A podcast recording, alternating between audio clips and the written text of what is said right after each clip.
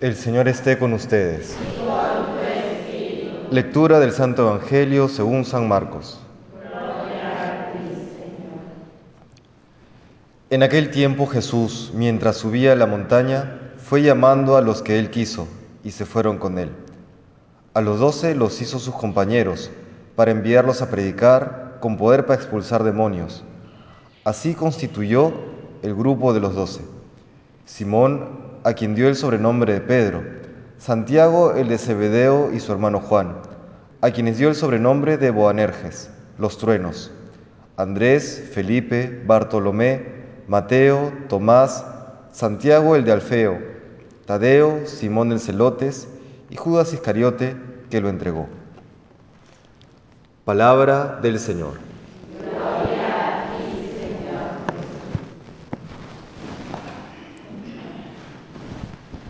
Nos dice hoy el Señor que fue llamando a los que Él quiso y se fueron con Él.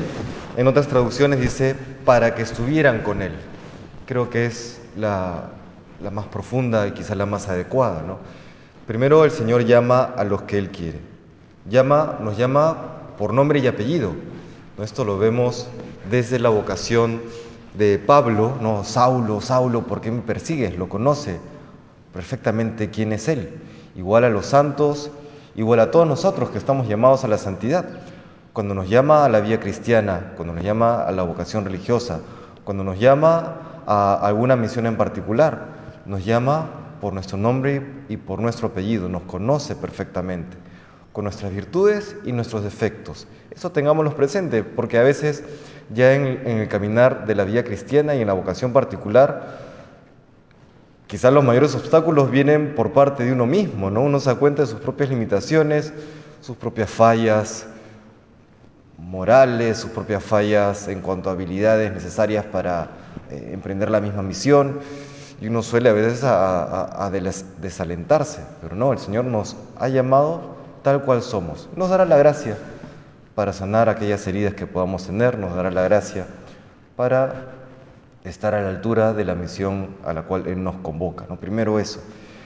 Pero luego también esta segunda parte nos llama para que estuviésemos con Él no para trabajar por Él solamente, no para hacer cosas, que también por supuesto es importante, pero nos llama para estar con Él, para tener esa relación de intimidad con el Señor. No se sabe que en la iglesia hoy lamentablemente hay algunos que con cierta, eh, con cierta verdad, pero no con toda la verdad, eh, comienzan a decir que si trabajo, pues entonces no es tan importante la oración. No, contá que trabaje por el Señor, pues está bien.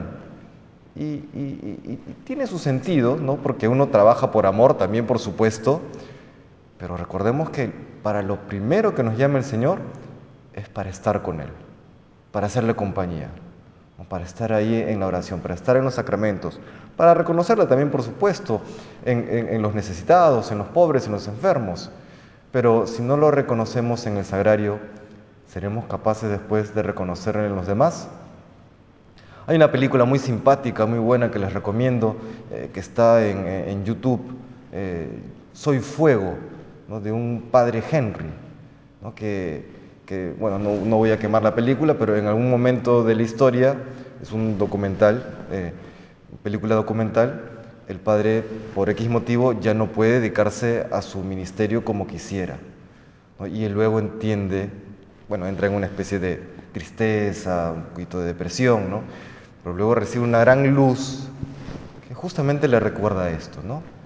El Señor lo ha llamado a su vocación particular no para hacer cosas solamente, que es muy importante, más si es un sacerdote, ¿no? En la vida cristiana hace mucho bien.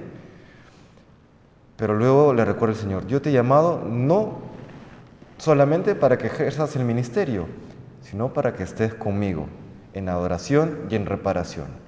A eso nos invita el Señor. Y hoy que recordamos a Santa Inés, ella, por ejemplo, se deja martirizar. ¿Por qué? Porque quiere estar con Jesucristo, porque comprende que la vocación última del ser humano es este estar eternamente en el cielo con el Señor.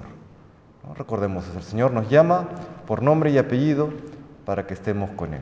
y ese estar con Él, aunque implica la mayoría de veces un quehacer, un trabajar denodadamente por, por el bien de los demás y por el reino de los cielos, pues primero, anterior a eso es para que estemos con el Señor, en la oración, en la adoración, en la reparación, en ese encuentro que tenemos con Dios a través de los sacramentos.